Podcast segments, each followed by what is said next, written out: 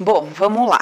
Tô aqui continuando. Se você caiu aqui nesse vídeo, a gente, eu acabei de fazer um vídeo é, falando um pouquinho sobre essa história do, do que a gente está vivendo nesse momento, do coronavírus e tal. Tem um videozinho antes aí, tô igualzinha aqui no sofá. Então volta, dá uma, dá uma olhadinha lá no vídeo, porque é, eu dei uma pincelada do que eu ia é, compartilhar com vocês nesse vídeo. Tá bem legal, tem umas informações interessantes lá.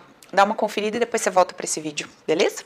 Ou assiste esse, depois você vai lá e confere o que a gente trouxe de conteúdo no outro.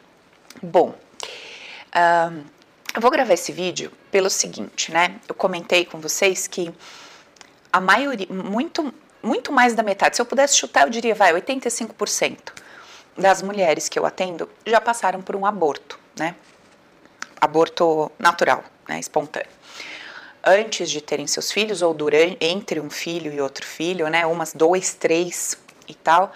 E é, isso aconteceu comigo agora. Eu descobri que estava grávida em janeiro.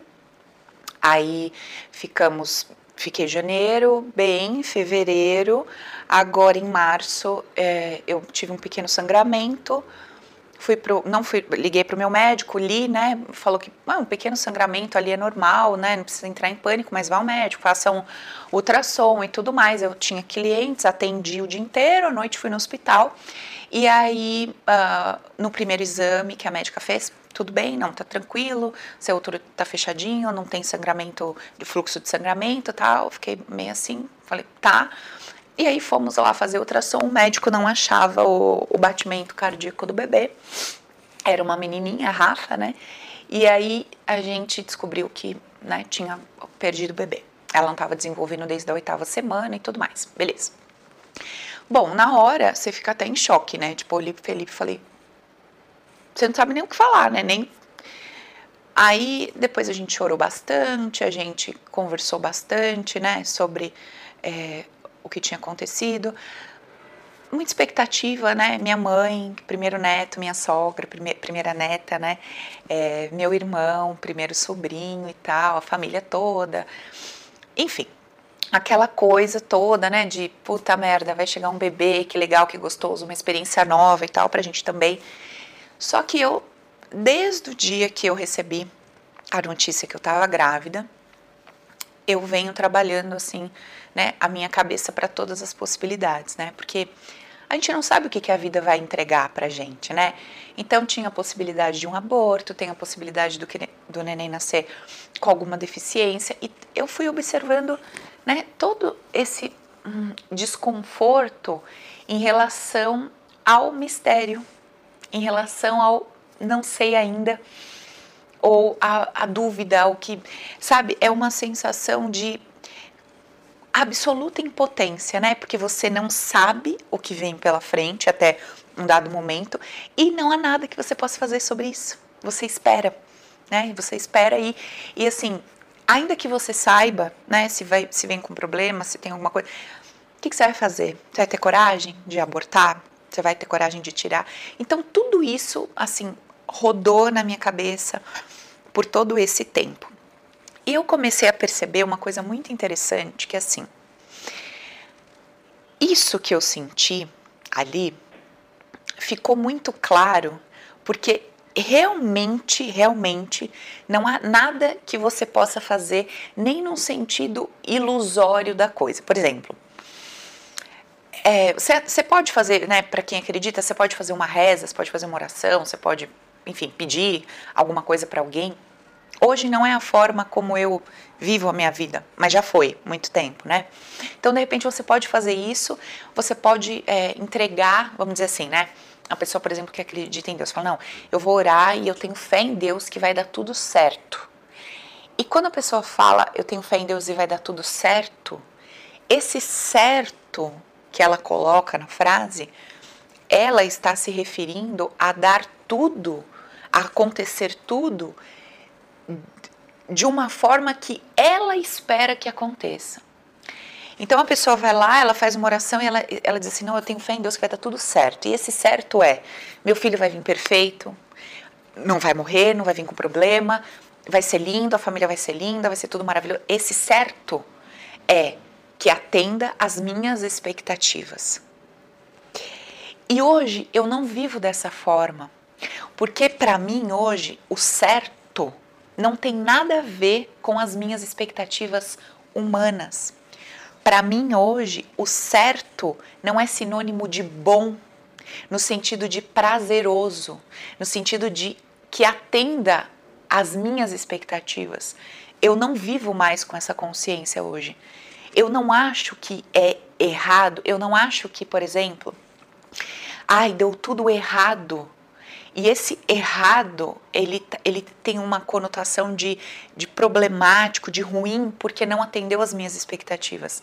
Hoje eu vivo com uma consciência de que tudo coopera para o meu bem.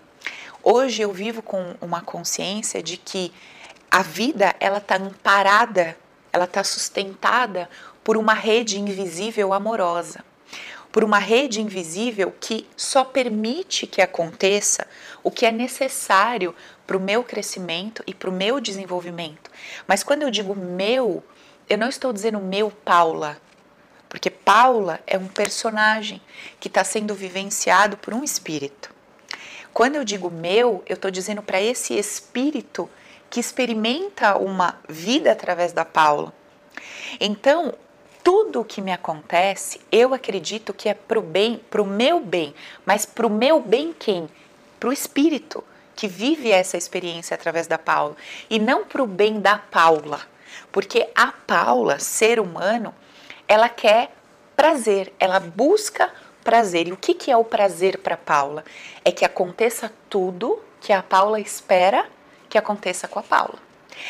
Então, imagina se eu acredito que eu não sou esse corpo físico, que eu não sou essa mente, se eu acredito que eu não sou essa estrutura funcional, se eu acredito que eu sou alguma coisa além do material, não faria o menor sentido eu acreditar que o bem para mim, que não sou uma estrutura material, está amparado no que é bem para a estrutura material. São informações incoerentes, elas não combinam.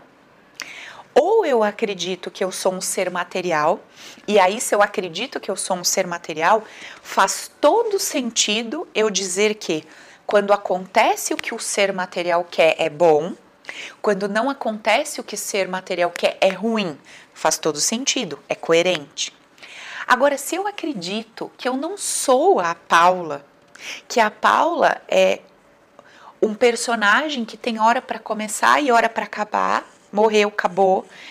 E que esse espírito que é eterno, que é contínuo, vai experienciar Paula, Antônio, Maria e tal. Se eu acredito nisso, como é que eu posso medir bom e ruim, certo e errado, com base no que o personagem temporário classifica dessa forma? É incoerente. Então hoje, eu não vivo mais a minha vida entendendo que eu vou fazer uma oração para Deus, pedindo para que esse filho que eu carrego, esse bebê que eu carrego, é, eu não vou pedir que venha de tal forma que seja, porque todos esses pedidos que eu faço fazem parte do que o personagem Paula acredita que é o melhor para ela e também para a criança. Não por que, que eu não vou fazer isso? Porque hoje, para mim, isso não faz sentido. Não faz sentido hoje eu ficar ajoelhada pedindo algo para Deus. Por quê?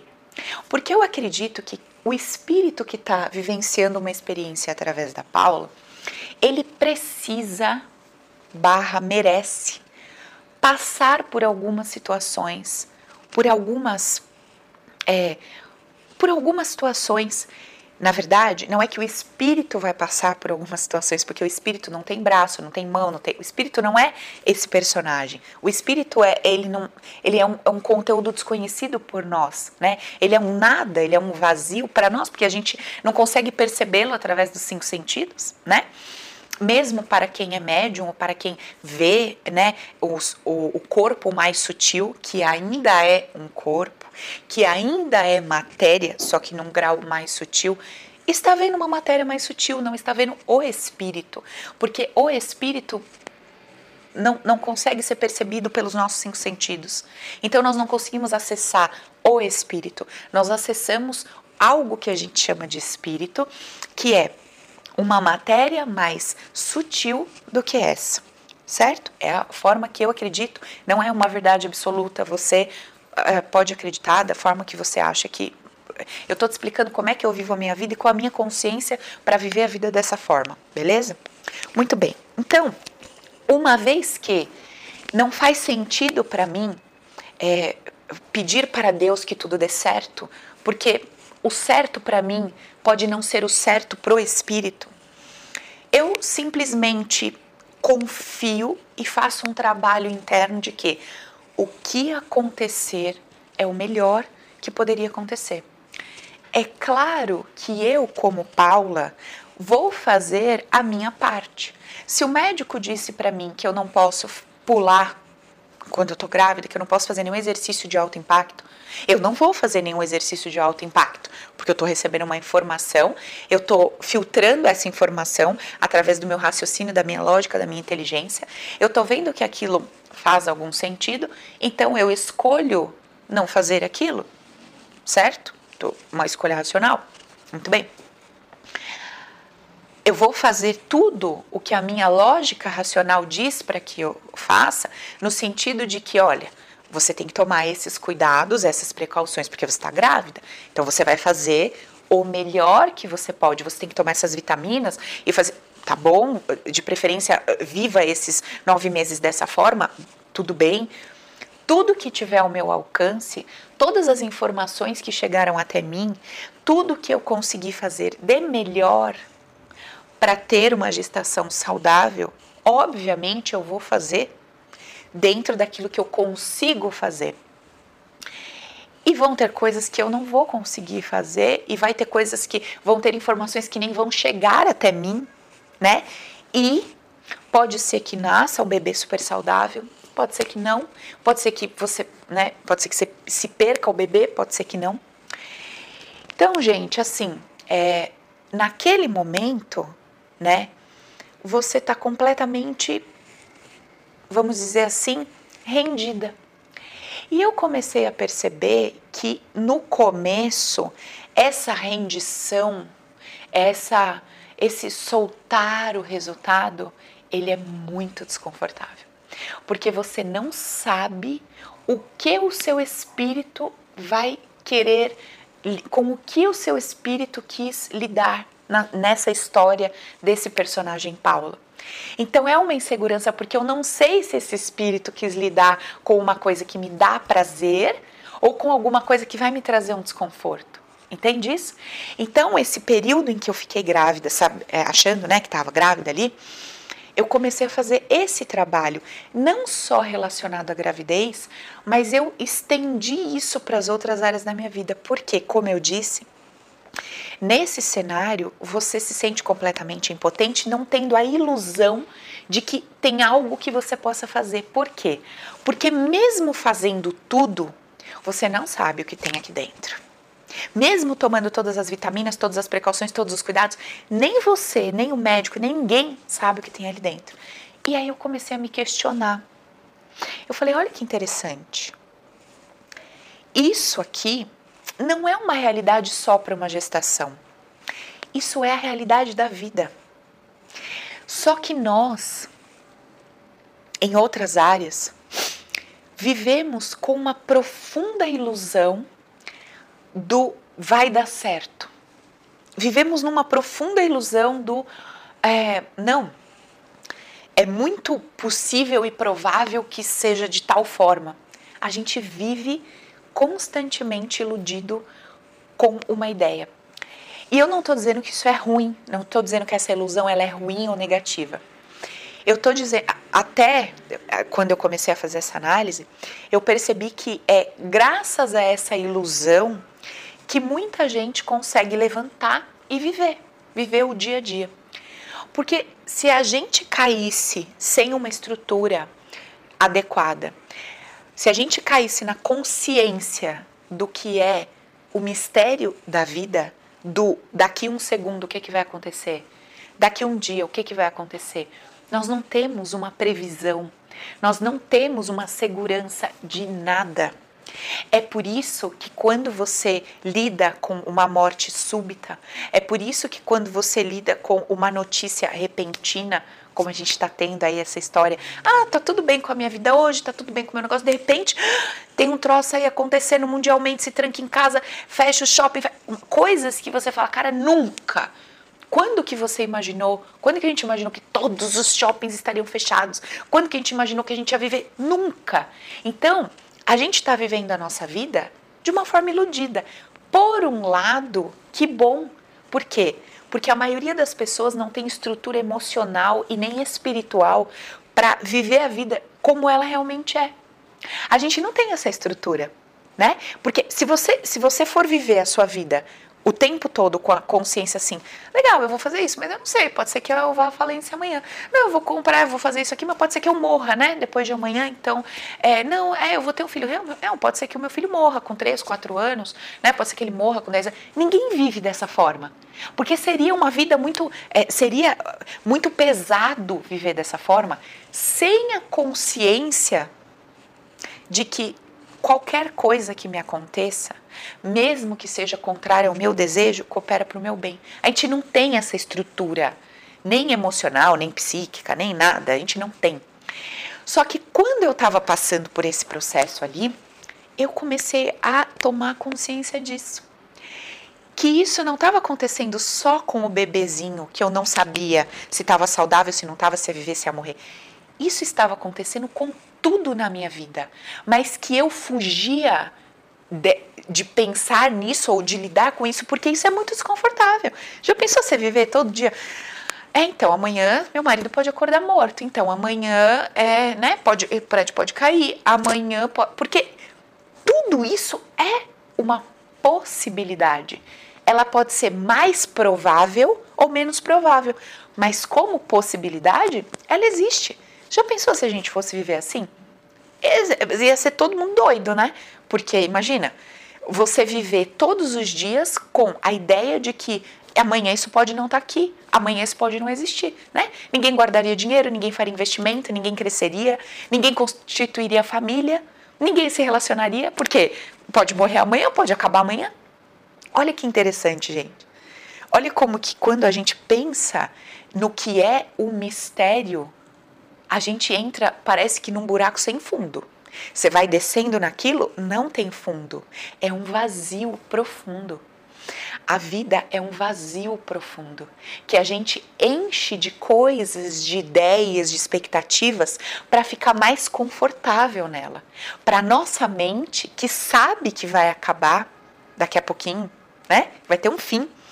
Para nossa mente viver mais confortável. E isso tudo fez um rebuliço dentro de mim muito profundo. E todas as vezes que a gente se depara com essa ideia do eu não tenho controle de nada, de nada, eu não consigo controlar, parece, me parece que eu controlo, me parece que eu sustento as coisas, me parece que eu tenho domínio sobre as mas quando eu paro friamente para pensar, eu não estou controlando nada. E tudo isso começou a se movimentar dentro de mim. Dentro, sempre eu explico para vocês que isso é mundo interno. Por exemplo, o Felipe está aqui ouvindo tudo que eu estou falando. Eu nunca falei nada disso para ele. Porque é uma coisa meio que sem pé nem cabeça. Agora, dentro do contexto, gravando um vídeo faz sentido. Mas se eu fosse contar para ele em tempo real, olha, olha, Felipe, como a vida é um nada. Você está percebendo que tudo não faz, né? A gente não sabe daqui a pouco o que vai acontecer. Não, não faz sentido, isso é conversa de louco. Né? Dentro aqui do nosso contexto, onde eu tenho um lugar para chegar com essa conversa toda com vocês, faz algum sentido. Bom, então eu fui me preparando, não só em relação à gestação, mas em relação a tudo na minha vida, como uma possibilidade, uma probabilidade. E é óbvio que, mesmo você tendo a consciência do pode acontecer, isso não quer dizer que quando acontece você não vai sentir, você não vai reagir. Óbvio, você é, nesse momento, o personagem. Nesse momento, a minha consciência é a consciência da Paula, de tudo que a Paula viveu, experimentou, da forma que a Paula julga as coisas e tal. Então, na hora que eu recebi ali aquela notícia, falei, cara, perdi o bebê, acabou, acabou aquela ideia tal, nesse momento acabou.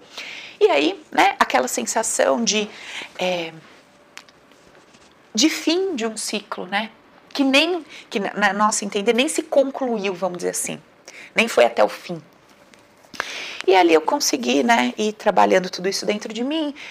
Voltamos para casa, contamos para todo mundo, aí deixamos aquilo sair, aquilo foi saindo legal, tô bem, de boa. Aí, segundo processo, no mesmo momento que eu fiquei sabendo o que aconteceu, a médica chama numa sala e fala: "Olha, então, você tem que expelir, né? Isso daí, tem que sair.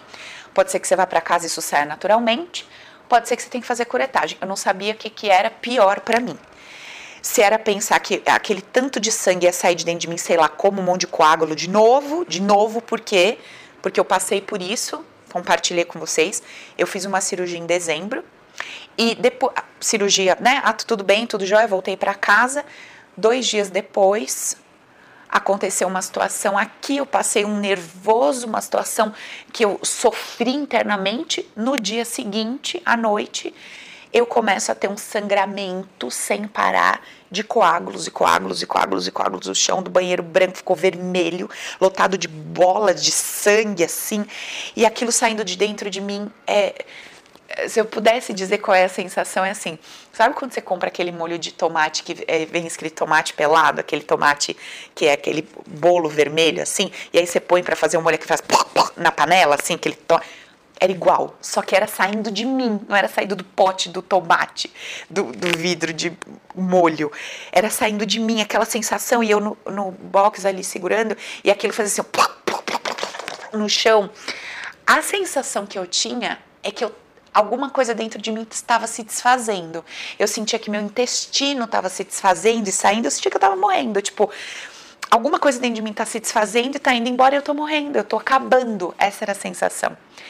E quando eu estava sentada em frente à médica, ela falando para mim o que ia acontecer, como que aquilo ia sair de mim, ou provocado ou natural, eu falei, cara, de novo não, velho. De novo eu vou sentir isso.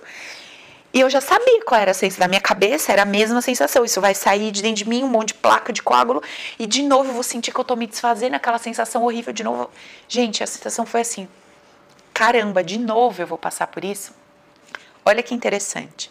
Naquele momento, naquele momento, já misturou as minhas emoções, né?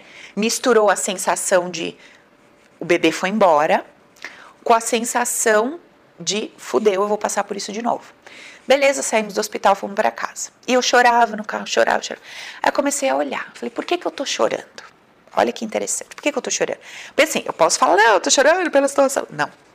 Tem um motivo específico daquele choro. E eu comecei a observar: eu tô chorando porque eu não vou ser mãe? Não. Eu não tô chorando porque eu não vou ser mãe, porque eu me senti mãe por dois meses. Então eu fui mãe. Eu fui mãe da Rafa. A Rafa, ela existiu, ela foi um personagem aqui, né, nesse teatro todo, minha filha. Então eu tive uma filha, Rafaela. Ponto. Eu vou ter um segundo filho um dia, se Deus quiser ou não, não sei. É o segundo. Primeiro eu já tive. Beleza. Então não era por isso que eu tava chorando. Por que, que eu tô chorando? E eu comecei a perceber que o meu choro era assim: será que a Rafa tá bem? Será que ela já saiu de dentro de mim? Será que ela tá presa aqui? Será que ela, é, onde ela tá, será que ela tá tendo um amparo? Será que ela já partiu da consciência humana? Será que ela chegou na consciência humana? Eu tava chorando porque eu tava pensando assim: caramba, né? Tão né, pequenininha ainda aqui dentro. Eu sei que ela é um espírito, mas será que ela já voltou à consciência que ela é um espírito? Ou será que ela está na consciência que ela é um bebezinho pequenininho que está aqui dentro e que não tem vida, que não cresceu e morreu e não, né? Será que ela está morta aqui com a consciência presa nela? Será? Gente, a cabeça estava assim, nela. Cara, será que ela está bem? Onde será que ela está? Né? E eu percebi que eu estava preocupada com ela estar bem. Eu estava tirando né, da minha filha, o poder dela. E estava querendo que eu estava tentando, vamos dizer assim, eu proporcionar a ela alguma coisa. Que é exatamente contrário ao que eu acredito na minha razão. Eu não acredito que eu posso proporcionar nada.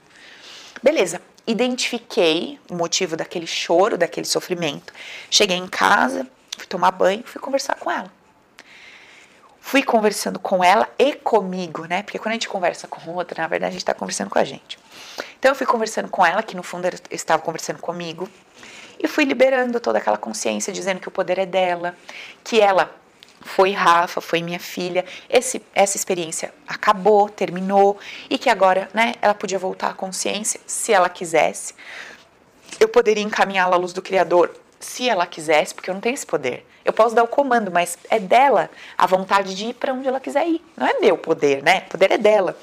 E eu fui devolvendo o poder dela, tomando consciência do que era meu poder, e aquilo foi me acalmando, eu fui ficando em paz, de boa, fui dormir super bem, acordei muito bem, acordei ótimo e tal. Só que aí tinha outro problema, né? Essa questão resolvi, aí tinha outra questão. A outra questão era: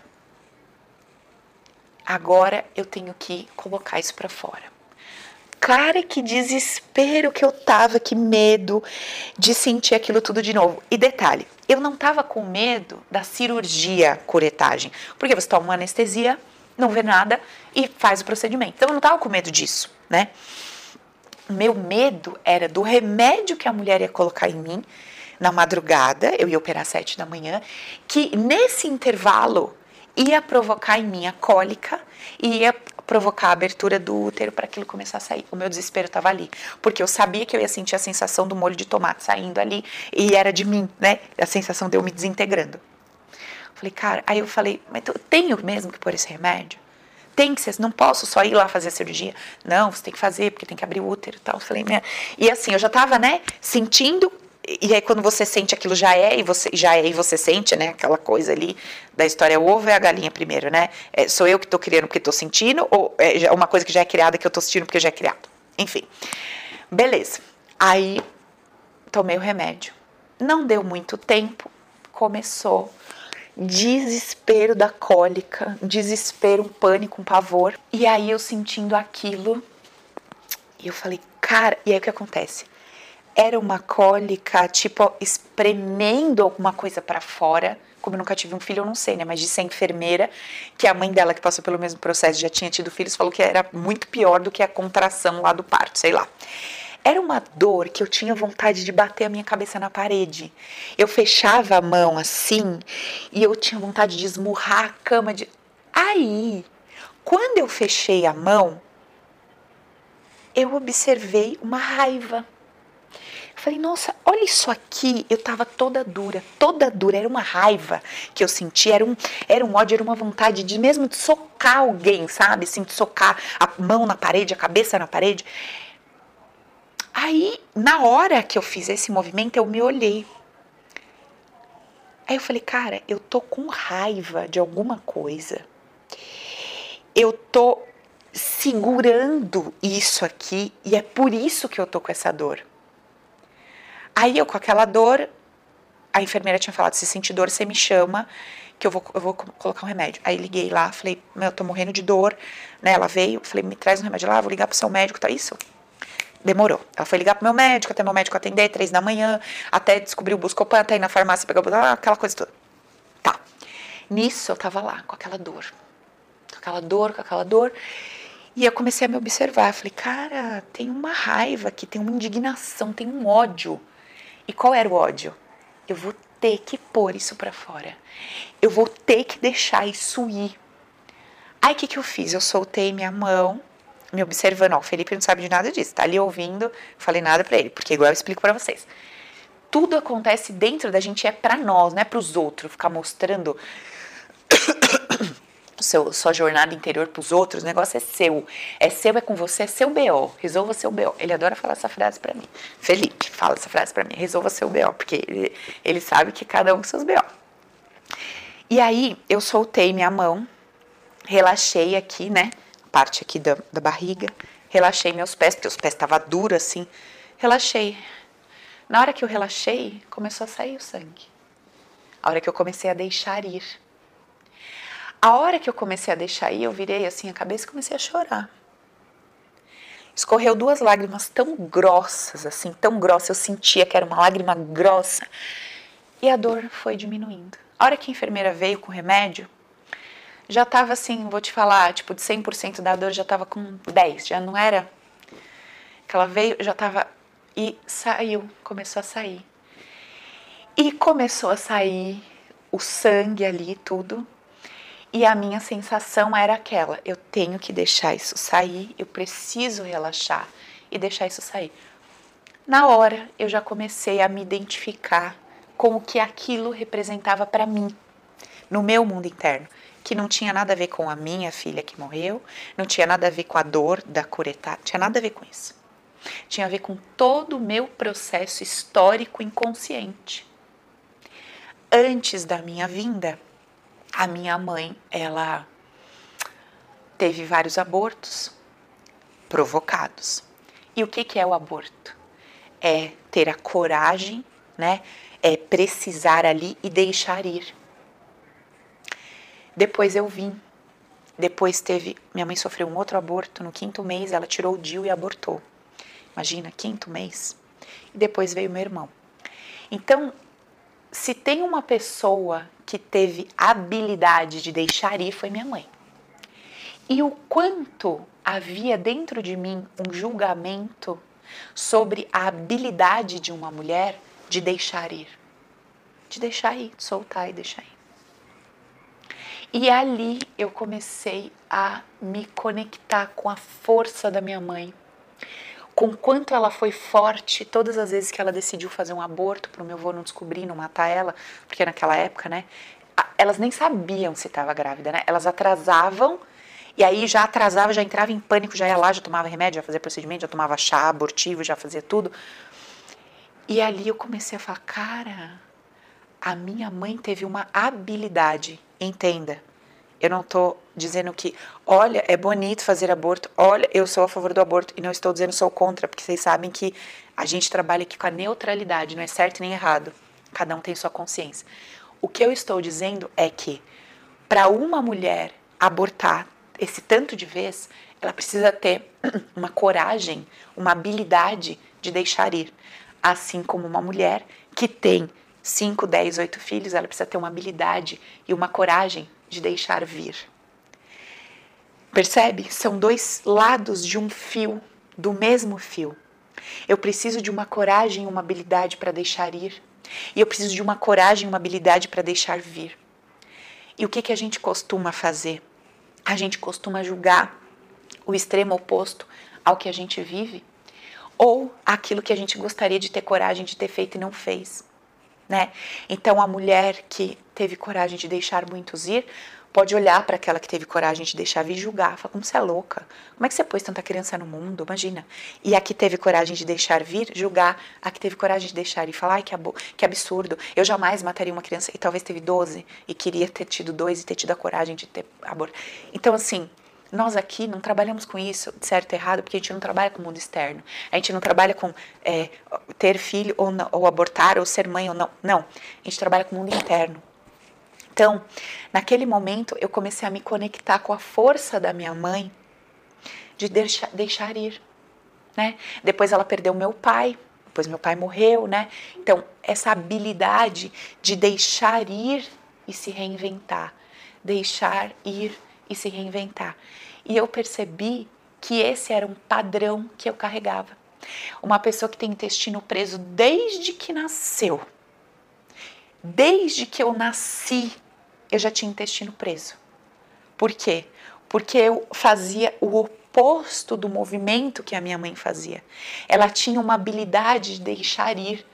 E eu, por algum motivo, que daí eu descobri, mas não vem ao caso contar toda a minha minha história terapêutica aqui de abstração, eu percebi que eu desenvolvi uma habilidade de segurar, de reter, de sustentar o que eu tenho, de manter aquilo de alguma forma e sofrer para deixar ir. Então eu sofria para ir no banheiro. Eu sofria quando eu tinha que terminar um relacionamento com alguém. Eu preferia que a pessoa terminasse comigo. Eu sofria quando tinha que partir de mim o soltar e deixar ir. Eu não, eu não queria. Eu entendia que aquilo causava muita dor, que aquilo era um problema. Eu me lembro quando eu era criança que me dava uma dor de barriga, por exemplo, e eu falava, ai que saco ter que ir no banheiro, ai que perda de tempo, nossa, vou ter que ficar lá e aí eu sei que eu demoro para ir no banheiro, eu quero brincar, eu quero fazer outra coisa. Eu acabava segurando por, é, né, racionalmente essa era a explicação que eu dava, né, enquanto criança e tal. Mas emocionalmente era uma um prender, era um não querer deixar aquilo ir. né? E de uns tempos para cá, a vida vem me mostrando que solta, se você não aprender soltar, enquanto você não aprender, vai vir para você, vai vir para você. E tudo isso eu fui tendo consciência ali na cama do hospital, quieta, deitada. A mulher veio, me deu o remédio. Aí daqui a pouco, eu com aquele pano lá embaixo, né? Daqui a pouco começou. Gente do céu, que sensação. Só que aí o que, eu fazia? Eu relaxava, falava, pode ir. Pode sair, não importa qual é a sensação que eu tô sentindo. E aí eu chorava e aquilo ia saindo, eu fui deixando aquilo sair, beleza. Foi uma primeira etapa. Não saiu muita coisa no quarto, saiu um pouco. Sete horas me levaram lá para cima, deitei numa maca, beleza. Olha só, a cirurgia está prevista para sete, daqui a pouco o médico vem. Sete, oito, nove, dez, fui operada quase dez horas. Essas três horas que eu fiquei ali, eu fui soltando de tudo que eh, vocês possam imaginar ia saindo. Placas e placas e placas e placas, e aquilo, conforme ia saindo, como eu estava com um pano, né, para não vazar em tudo, eu sentia aquilo em mim, não foi como foi aqui em casa, que eu estava de pé e aquilo saía e escorria no banheiro. Não. Lá, aquilo saía e ficava em contato com o meu corpo. Então, aquela placa de sangue, aquela bolota, eu sentia sair e ficava ali. E aquilo saía ficando ali, aquilo saía ficando ali. E aí eu respirava, chamava a enfermeira, falava, saiu um monte de coisa. Ela, tá, peraí que eu vou te trocar. Aí ela vinha, pegava aquele bolo de coisa, ia lá analisar para ver se tinha saído do saco gestacional ou não. Voltava, olha, não saiu ainda, tem mais coisa, tá bom. Aí de novo, aí daqui a pouco. Aí eu relaxada chamava a enfermeira. Falava, olha, mas que belo campo de treinamento, viu? Vou te falar. Literalmente é um campo de treinamento. Eu tenho uma deficiência, então eu preciso treinar isso. Beleza, então eu vou para um campo de treinamento para treinar isso. Foi um ótimo campo de treinamento, porque eu vou te falar que eu tive assim uma experiência, não vou nem dizer que é completa, né? Porque vai que a vida tá me ouvindo e daí fala, olha, ainda não tá completa, vamos mais uma aqui. Eu espero que, que eu tenha experimentado disso tudo que tinha para experimentar. Gente, que experiência, cara, vou te falar. Aí depois fui pra cirurgia, né? Aí já anestesiou, fui embora. Aí eu tava deitada lá eu chorava, eu chorava, eu chorava. Aí o médico, ah, você tá chorando porque você perdeu um bebê, né? Você é nova, você vai ter outro, fica em paz. Eu olhava para ele e falava, ô oh, Jesus, não é isso não, fica, eu tô chorando, tem nada a ver. Aí fica nem, eu falei, nem vou perder meu tempo explicando. É, obrigada, ah, valeu. Aí daqui a pouco vinha a enfermeira, não fica assim não, você é nova, você vai ter outro bebê. Eu, tá, filha, tá bom, beleza, obrigada, viu? Não era nada daquilo que eu tava chorando. Não tinha nada a ver, né, com aquilo. Beleza. Acabou a cirurgia, fui pro quarto, outra pessoa. Gente, limpa, leve, bem, em paz. Falei, Felipe, vambora, meu filho, vambora daqui, quero comer, quero ir pra casa. E aí o corona rodando, né? Aí viemos para casa e tomar as medidas que tem que tomar, e os cuidados, como fazer compra, ficar em casa, e aí como vai atender, não vou atender. Aí vou pro consultório, trago as coisas para casa, vou atender de casa e vou gravar em casa e tal. Essa, gente, que loucura. E aí, diante de tudo isso, para que eu tô te contando tudo isso? Para que eu tô falando tudo isso para você? Primeiro, para te falar que a gente é do mesmo tamanho. Todos nós. A gente sente dor, a gente sente desconforto, a gente sente contrariedade, a gente sente tudo. Só que depois que a gente sente tudo, existe uma lucidez. Ali está o campo do espírito, só nesse momento. O resto é tudo vida, vida. Vai acontecer o que tem que acontecer, vida. Mas nesse momento, depois que você sentiu, tem um pequeno um pequeno momento ali que você pode fazer uma escolha. Como você vai viver tudo aquilo que você está vivendo? Presta atenção. Como você vai viver o que você está vivendo? Para onde você olha diante do que você está vivendo? Você olha para o que você está vivendo? o fato, a coisa, ou você olha para dentro? Como é que você lida com as emoções que você já está sentindo? Veja, eu não estou falando que vai acontecer uma coisa e você não vai ter medo. Eu não estou falando que vai acontecer uma coisa e você não vai ter raiva. Não. Eu estou falando como é que você lida aconteceu a coisa, você sentiu medo, você sentiu a raiva, você sentiu a alegria.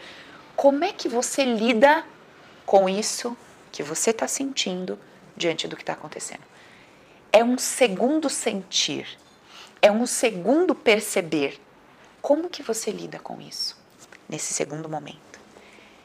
Nesse espaço pequeno de, de, de tempo, nesse lugar pequeno, ali está 100% do seu livre-arbítrio. Porque tudo já aconteceu. Já aconteceu o evento fora, já aconteceu a sua reação ao evento, e agora é o terceiro momento. Como você vai se observar? Como é que você vai? Você vai ficar do seu lado? Você vai ficar contra você? Você vai fazer uma jornada para dentro de entendimento, uma jornada para fora, duplamente reativa, porque a primeira vez já foi. Na segunda, onde você está pensando o que aconteceu, pensando os seus pensamentos, pensando os seus sentimentos, aí o poder é seu. Vocês estão entendendo onde é que o poder é seu? O poder não foi meu em fazer minha filha nascer ou morrer. O poder não foi meu em fazer a curetagem ser de um jeito ou de outro, o sangue descer de um jeito ou de outro. Não. O poder foi meu em como eu decidi reagir às minhas reações e lidar com o que estava acontecendo ali. E talvez nesse momento surgiu aí uma dúvida na sua cabeça. Ué, Paula, mas você não disse que tudo que a gente vive foi desejado barra merecido por nós? Sim. Por nós quem? O Espírito. O Espírito. Não a Paula, personagem. A Paula, personagem, não queria passar por isso. Queria? Não. Paula, mas você não ensina a gente que você não queria racionalmente, mas que no seu inconsciente tinha uma programação que dizia que passar por aquilo era seguro? Sim. Na programação da Paula, personagem, existia um banco de dados ali, uma informação que dizia que perder um filho era bom, importante seguro, passar por todo esse processo era bom, importante seguro. Por quê? Esse porquê a gente faz a jornada interior e entende quais foram os julgamentos que eu dei, as informações que eu dei, que dizia que isso era importante. E não foi o que eu expliquei para vocês um tempinho atrás? Ah, quando eu cheguei, eu já tinha prisão de ventre. Quando eu nasci, eu já tinha prisão de ventre. Ou seja, ainda dentro do ventre da minha mãe, eu dei interpretações, julgamentos que diziam que reter, reter de alguma forma tinha ali um problema e que deixar ir trazia dor, sofrimento, mas era melhor deixar ir. Estão entendendo? Ou ficou um pouco confuso? Vou explicar. Quando eu, quando eu nasci, eu já tinha é, intestino preso. Então, no meu inconsciente, tinha uma informação que dizia que era importante travar, era importante segurar. Deixar ir com leveza, com alegria, com amor, não tinha como. Então era melhor travar. Durante a minha vida, todas as vezes que eu travava, o que acontecia? Doía, eu sofria. E a consequência disso vinha para mim como uma dor piorada, para que eu aprendesse a soltar e deixar ir. Ou seja, eu travava o intestino, certo? Certo, porque no meu inconsciente uma informação, travar é necessário eu travava o intestino. Quando eu travava o intestino, isso aqui, a, a consequência disso era uma dor. Então doía. E aí você vai percebendo, cara, eu travo o intestino dói, eu travo o intestino dói, eu travo o intestino dói. Um dia, de tanto doer, pode ser que você fale, eu não aguento mais isso. Eu preciso investigar o que que tem no meu inconsciente que diz que é melhor travar. Quando essa dor ela se torna insuportável, você começa a fazer essa pergunta: Desde que eu precisei passar pela cirurgia, em novembro, eu venho me fazendo essa pergunta: cara, o que que dentro de mim faz eu reter e aí eu tenho que deixar ir dói? O que que dentro de mim faz eu reter e quando tem que deixar ir dói? E isso vem sendo respondido para mim a cada situação dessa que eu venho vivendo. Então, você tem no seu banco de dados humano informações que foram construídas por causa dos seus julgamentos, das suas interpretações, certo? Esses julgamentos e interpretações fazem com que o seu inconsciente te, é, entenda que determinada postura sua é boa. Só que o seu inconsciente está entendendo que determinada coisa na sua vida acontecer é boa, só que essa coisa está causando sofrimento. Essa coisa acontece, causa sofrimento. Essa coisa acontece, causa sofrimento. Essa coisa acontece por quê? Porque o seu espírito entendeu que era importante vivenciar esse processo. Quando ele entende, você vem aqui pro, pro plano terrestre, vamos dizer assim, é, preparado para julgar e perceber as coisas de uma determinada forma. E aí, quando você julga e percebe as coisas de uma determinada forma, isso cria uma consequência. Essa consequência está armazenada no seu banco de dados. Então, é uma coisa entrelaçada à outra. No fim das contas, tudo que a gente vai viver coopera para o nosso bem, porque foi escolhido barra merecido pelo Espírito. Então, é necessário que a gente viva. Primeiro ponto. Segundo ponto, eu posso descobrir porque o personagem Paula entendeu que viver isso era bom? Pode. Eu posso mudar isso? Não sei. Você tem uma ferramenta e tem um caminho. Pode ser que isso mude, pode ser que isso não mude. Pode ser que você precise passar por isso mais algumas vezes. Foi o meu caso. Eu precisei passar por isso lá naquela cirurgia, senti tudo isso. Obtive um grau de consciência. Dessa outra vez, eu obtive um grau de consciência infinitamente maior. Vou precisar passar por isso de novo? Não sei. Se passar, entendo que coopera para o meu bem. Se não passar, entendo que passei a lição, entendi, virei a página, vida que segue. Agora, se eu me apegar à ideia que, vamos supor, lá, quando aconteceu a primeira cirurgia. Aconteceu tudo aquilo, nossa, meu Deus do céu, vou fazer minha jornada interior. Olha, eu descobri isso, isso, isso. Ai, certeza que agora nunca mais eu vou ter que passar por isso. Oh, meu Deus, obrigada, Senhor. Nunca mais eu vou ter que passar. Se eu pensasse dessa forma, isso ia acontecer agora de novo e eu ia me frustrar. Não. Eu não sei se eu descobri tudo. Eu não sei se eu aprendi tudo. Não sei.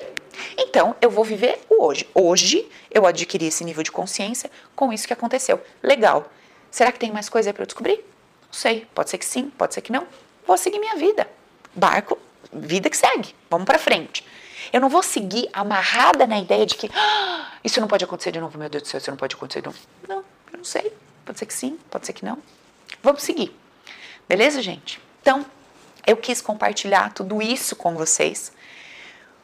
Não só para as minhas amigas aí que já passaram por aborto, que estão vivendo um luto, que estão, mas para todo mundo que nesse exato momento aqui está vivendo uma situação contraditória.